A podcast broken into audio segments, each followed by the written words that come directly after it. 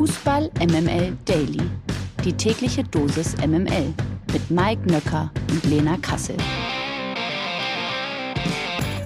Einen wunderschönen guten Morgen. Es ist Donnerstag, der 27. Oktober. Ihr hört Fußball MML Daily und äh, Grüße gehen raus an diesem Morgen natürlich wieder an euch. Freut uns sehr, dass ihr wieder eingeschaltet habt. Und ich muss sagen, nach dem gestrigen Tag muss ich erstmal ein bisschen durchatmen, weil ich habe äh, sehr viele Fußballnachrichten auf meiner Timeline gehabt. Und ich frage mal den Mann, der mich gerade hier jetzt wieder so ganz verdutzt anguckt, äh, wie er es empfunden hat. Guten Morgen, Mike Nöcker. Guten Morgen, Lena Kassel. Schön, dass du wieder da bist. Hallöchen. Guten Morgen alle. Ja, es hörte mit Breaking News ja überhaupt nicht auf, ne? Also wenn man, wenn man versucht, also sowieso schon äh, ADS-geschädigter Mann mittleren Alters sein Handy irgendwie nicht zum Mittelpunkt seines Lebens zu machen. Da war es gestern total schwer, weil es in einer Tour natürlich gesummt, gebrummt, gezurrt und sonst was hatte. Zwischen, ja, meistens war es Schalke, oder? Ja. Habe ich noch was verpasst? Ja, ja, Schalke, aber auch Champions League macht mich immer so wahnsinnig fertig, weil man ja die ganze Zeit jetzt irgendwie den Rechenschieber anschmeißen muss, wer wie wann weiter ist, wie viele Punkte braucht und bah!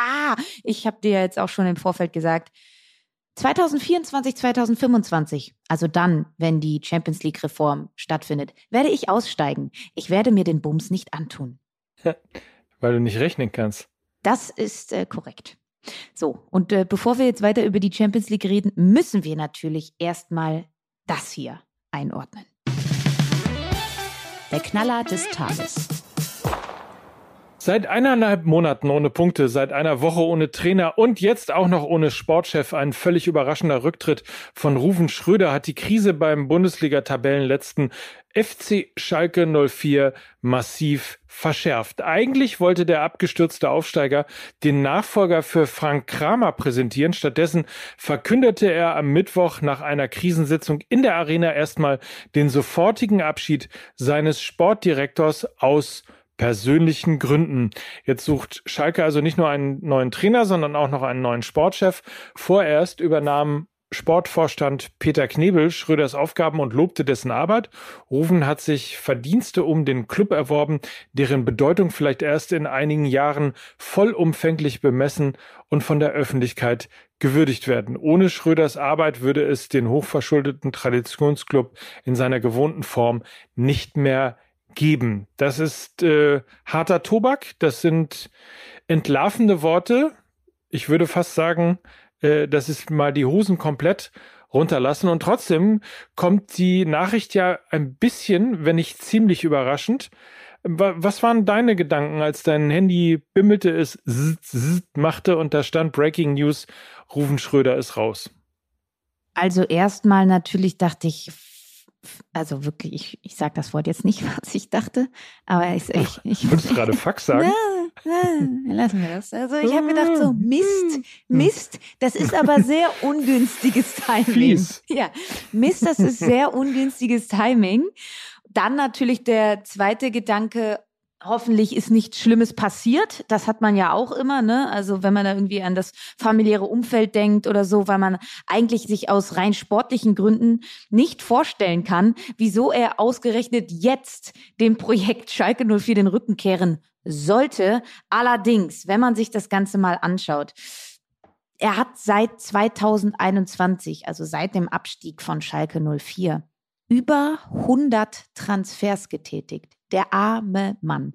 Und ich glaube, er war Vermutlich ist das auch die Begründung. Alles nur Mutmaßung jetzt, aber man liest es wohl. Er soll ähm, sich sehr erschöpft gefühlt haben und dazu soll noch eine schwere Erkrankung im unmittelbaren Umfeld da, dazugekommen sein. Und dann ist diese ganze Gemengelage wahrscheinlich immer weiter nach oben gekocht. Dann hat sich die Trainersuche immer weiter hinausgezögert. Es ist nicht so gelaufen wie eigentlich geplant. Und ich glaube, dann ist irgendwann das Fass bei Rufen Schröder übergelaufen. Und ähm, das muss man jetzt so hinnehmen. Ähm, ich glaube, sehr viele Schalker Herzen wurden gestern gebrochen, weil Rufen Schröder ein fantastischer Manager ist. Und da kann ich den Worten von Peter Knebel nur zustimmen. Ohne Rufen Schröder würde es den FC Schalke 04 in der Form, wo er jetzt nun mal da ist, und das ist als Bundesligist, ähm, nicht mehr geben. Er hat gerade die Transfers, die er in der zweiten Liga getätigt haben, waren fantastisch mit den finanziellen Mitteln, die er nun mal zur Verfügung hatte. Er hat jetzt bei der einen oder anderen Personalie, ob das ein Frank Kramer auf der Trainerbank ist, ein Yoshida in der Abwehr als Abwehrchef und so weiter, da hat er ein bisschen daneben gelegen, aber das schmälert nicht den Gesamteindruck, den ich von ihm habe. Und es ist einfach ein verdammt blödes Timing. Ähm, mehr kann man dazu, glaube ich, nicht sagen. Und auch ein herber Verlust für Schalke 04. Ohne Frage. Ähm, zwischen den Zeilen irgendwo habe ich gelesen, dass er wohl eigentlich sich schon einig war mit Borussia Mönchengladbach als Nachfolger von Max Eberl. Ähm, da hat der Verein sich gesperrt. Also keine Ahnung, ob da in irgendeiner Form was nachhängt, aber der guten Ordnung halber sei das noch erwähnt. Schröder also weg, neuer Trainer, jetzt aber wohl da und der soll heute auf Schalke vorgestellt werden. Es war ein langes und zähes Ringen um Thomas Reis. Nun haben Schalke 04 und der VfL Bochum aber wohl Einigung erzielt. Gegen eine Ablöse von 300.000 Euro wird der Ex-Bochumer das Amt beim Aufsteiger übernehmen. Den Wechsel von Reis hat größtenteils auch Schröder mit initiiert. Es war seine letzte Amtshandlung als Schalke 04 Manager. Übrigens habe ich auch da gehört, dass man bei Schalke sehr verwundert war, dass der VfL Bochum äh, noch eine Ablöse haben wollte. Also, wer weiß, ich erzähl's nur, weil man sich natürlich auch vorstellen kann, dass er einfach am Ende des Tages nach diesem Theater und nach diesen ganzen Querelen einfach auch genervt gewesen ist. MML International. Gestern Abend ging der fünfte Gruppenspieltag der Champions League mit gleich drei deutschen Teams in die zweite Runde. Bayern ist ja ohnehin schon für das Achtelfinale qualifiziert. Gegen Barcelona ging es rein sportlich nur noch um den Gruppensieg und natürlich um Prestige gegen den neuen Lewandowski-Club. Bei Frankfurt und Leverkusen war der Druck, Punkte zu holen, hingegen deutlich höher. Beide kämpften noch um den Einzug ins Achtelfinale. Frankfurt musste zu Hause gegen Olympique Marseille ran. Und für Xabi Alonso und seine Jungs ging es in die semionische deutsche Fußballhölle nach Madrid. So, Mike, du hast das Ganze ja auch sehr aufmerksam äh, verfolgt. Äh, wie haben sich denn allen voran Frankfurt und Leverkusen geschlagen? Denn bei denen ging es ja noch um richtig was. Also in beiden Fällen war es eine richtige Pokalschlacht, wie man das so schön immer früher martialisch genannt hat. Es war Leidenschaft drin, es war Kampf drin, es war Leiden drin, was wir auch vorgestern bei Borussia Dortmund immer äh, gehört haben, dieses Leiden und bis zum Ende gehen. Und ich weiß nicht, wie es dir ging, aber Atletico Madrid ist ja möglicherweise der dreckigste Fußballverein in der Champions League. Sehe ich das falsch? Nee, also ähm, Atletico Madrid ist in etwa wie der FC Augsburg in der Bundesliga. Oh nee, also das ist ein bisschen hart gegen den FC Augsburg, finde ich. Aber ich weiß, äh, woher die äh, Geschichte dadurch kommt. Also sagen wir mal so, Atletico Madrid ist FC Augsburg im Quadrat. Mhm. Oder? Mhm. Mindestens. Mhm. War das nicht Karma? Mhm. In der 99. Minute, mhm. als es diesen, ich weiß noch nicht mal, ob überhaupt äh, verdienten Elfmeter gegeben hat für Atletico Madrid. Beim Stande von 2 zu 2 in diesem Moment war Atletico Madrid ausgeschieden und äh, hatte keine Chance mehr aufs Weiterkommen in der Champions League, genauso übrigens wie Bayer Leverkusen. Und dann gab es irgendwie noch so einen halbwegs obskuren Elfmeter und wenn man Atletico wirklich alles Schlechte wünscht, was manchmal passieren kann, wenn man sehr emotional Fußball guckt, dann war das gestern Abend so. Und was passiert natürlich in der 98. Minute? Der Elfmeter wird verschossen. Selten wurde im Hause Nöcker so gejubelt bei einem verschossenen Elfmeter wie bei diesem. Also man muss dazu sagen, zur Einordnung, ähm, der, der Schiri hat schon abgepfiffen gehabt und ähm, hat dann die Mannschaften nochmal rausgeholt, weil es nach einem Eckball von Atletico Madrid wohl ein Handspiel gegeben haben soll. Das hat dann wiederum zum Elfmeter geführt, den wiederum Lukas Radetzky gehalten hat. Und dadurch, dass er ihn gehalten hat, stand es nun mal 2 zu 2 und damit ist auch Atletico Madrid aus der Champions League ausgeschieden. Im Vorfeld dieser Partie war schon klar, dass Leverkusen aus der Champions League ausgeschieden ist, weil der FC Porto mit 4 zu 0 gegen Club Brügge gewonnen hat. Also die beiden Mannschaften kämpfen jetzt eben nur noch am nächsten Spieltag um den Einzug in die Europa League. Und Europa League, da will Frankfurt nicht hin. Sie wollen in der Champions League bleiben und sie haben gestern wirklich einen Riesenschritt in genau die richtige Richtung gemacht. Diese Gruppe D ist sowas von wild. Wir können sagen, vor dem letzten Spieltag ist in der Gruppe D mit Tottenham, Sporting Lissabon, Frankfurt und Olympique Marseille noch alles komplett offen. Jeder kann weiterkommen, jeder kann ausscheiden. Das bedeutet auch, dass Frankfurt, die ja gestern den ersten Champions League Heimsieg gefeiert haben, nächste Woche auswärts gegen Sporting Lissabon das Achtelfinale für die Champions League klar machen können, wenn sie gewinnen. Ob ein Punkt reicht, weiß man nicht, weil diese Gruppe eben so wild ist. Somit äh, kann man schon sagen, dass äh, der gestrige äh, Champions League Abend auch aus deutscher Sicht unterhaltsam und doch auch unterm Strich erfolgreich war. Absolut. Die Bayern haben natürlich auch gewonnen. Das muss man äh, der guten Ordnung halber noch dazu sagen. Du hast es schon erwähnt. 3 zu 0. Also äh, beim FC Barcelona. Und ansonsten ist sozusagen alles in Butter. Da sind damit sind die Bayern natürlich äh, Tabellenführer in ihrer Gruppe, gehen als Gruppenerster eben ins Achtelfinale. Und wer Interesse hat, die restlichen Begegnungen Tottenham Sporting 1-1, Inter gegen Pilsen 4 0, Neapel schlägt Glasgow Rangers mit 3 0, Brügge und Porto hast du gerade schon genannt, 0 4, Ajax Amsterdam unterliegt Liverpool mit 0 zu 3.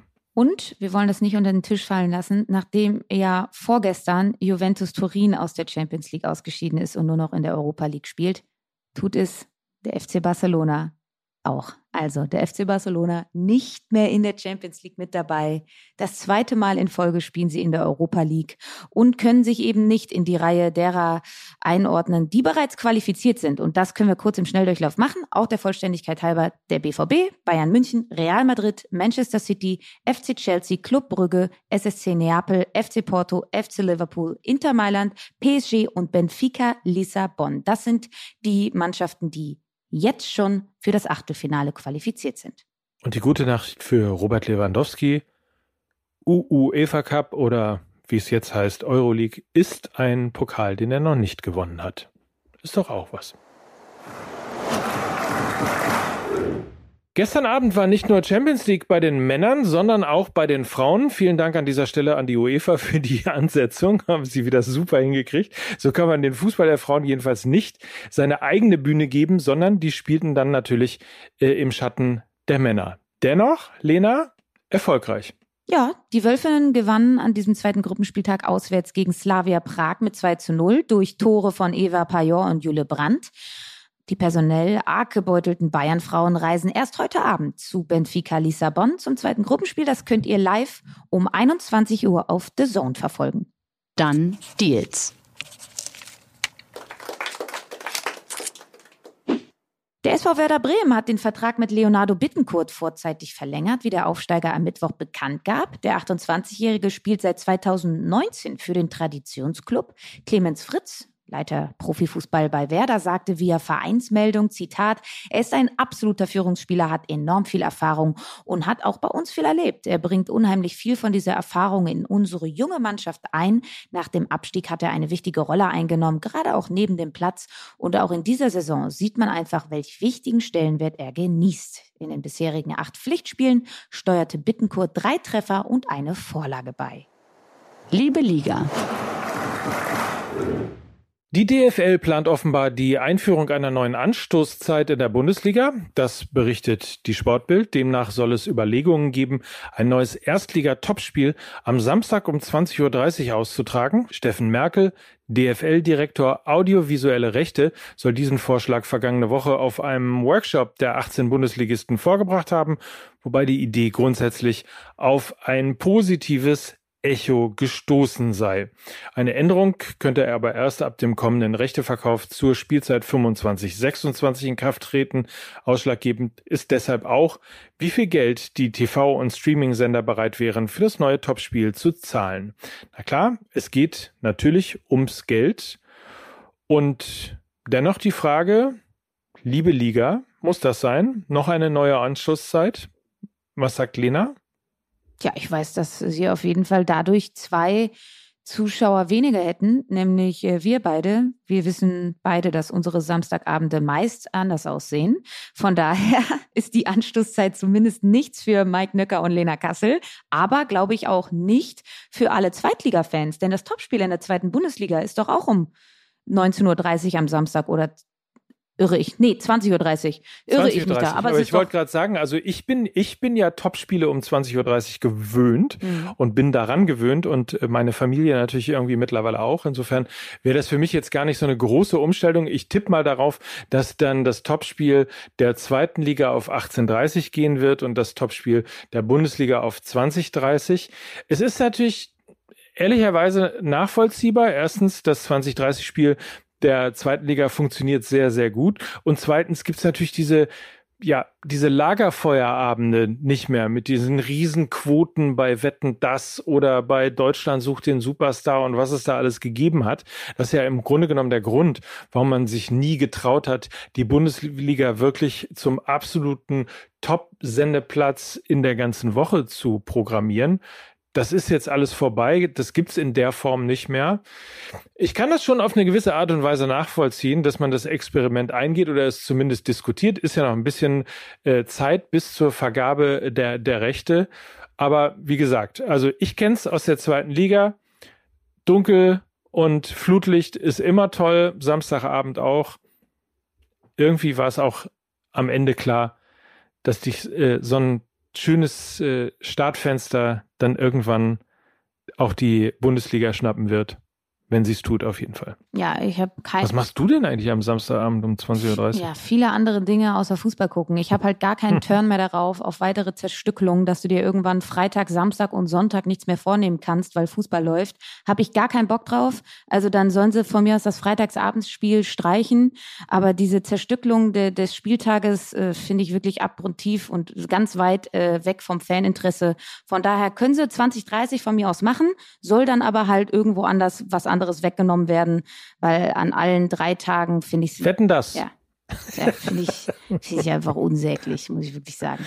Ja, aber es ist lustig. Also, ich meine, wenn wir schon darüber reden, äh, ich, also mich schockt das gar nicht, weil als jemand, der nicht nur die Bundesliga, sondern auch die zweite Liga guckt, äh, habe ich halt das. Also ich meine, Freitagabend 18.30 zweite Liga, ähm, 20 Uhr oder 20.30 weiß ich gar nicht mehr so genau, Bundesliga, äh, 13 Uhr am Samstag zweite Liga, 15.30 und 18.30 äh, Bundesliga, 20.30 zweite Liga und so. Ich kenne diesen Rhythmus, insofern. Ja, Mike, aber das ist ja nicht, das ist ja nicht geil. So, also kannst du weiter auflisten, du wirst es nicht, je länger du es auflistest, wirst du es nicht geiler finden. Wenn du mal tief in dich reinhorchst gleich über den Tag hinweg, wirst du merken, das ist zwar etwas, an das du dich gewöhnt hast, ja, wir haben uns aber auch in Deutschland an, ans schlechte Wetter gewöhnt, mag trotzdem keiner. Also von daher, no. Ja, aber stell dir mal die ganzen Leute vor, irgendwie, wenn es nicht so viel, Fußball geben würde, was sie, dann müssten sie sich mit ihren Familien unterhalten. Apropos Fußball. Heute Abend geht's ja schon wieder weiter, um Gottes Willen. Ja, Europa League, Conference League ist auch wieder heute Abend am Start. Äh, was machen wir da? SC Freiburg gegen Olympiakos Piraeus. Die wollen irgendwie als Gruppenerster direkt ins Achtelfinale einziehen. Ist ja klar. Union Berlin kämpft ja. an der alten Fürsterei gegen Sporting Braga auch noch um das Weiterkommen. Und äh, Köln spielt ja auch in der Conference League. Die können auch noch aus eigener Kraft in die K.O.-Phase einziehen. Dafür sollten sie aber heute Abend um 18.45 Uhr gegen den ersten FC Slowako, wer kennt die nicht, den ersten FC Slowako punkten. Ein Klassiker. Oh, Wie Kolle der Klassiker. Hier, Klassiker, aber auch äh, Gäste im Daily. Hm? Haben wir nämlich ja, wieder morgen. Morgen wieder, ne? Mhm. Spannender Gast. Freut euch drauf. Morgen geht's weiter. Heute war's das. Und uns bleibt nur noch die Möglichkeit, euch einen feinen Tag zu wünschen. Feinen Tag. Feinen Tag. Und das waren Mike Nöcker. Und Lena Kassel für Fußball MML. Tschüss. Tschüss.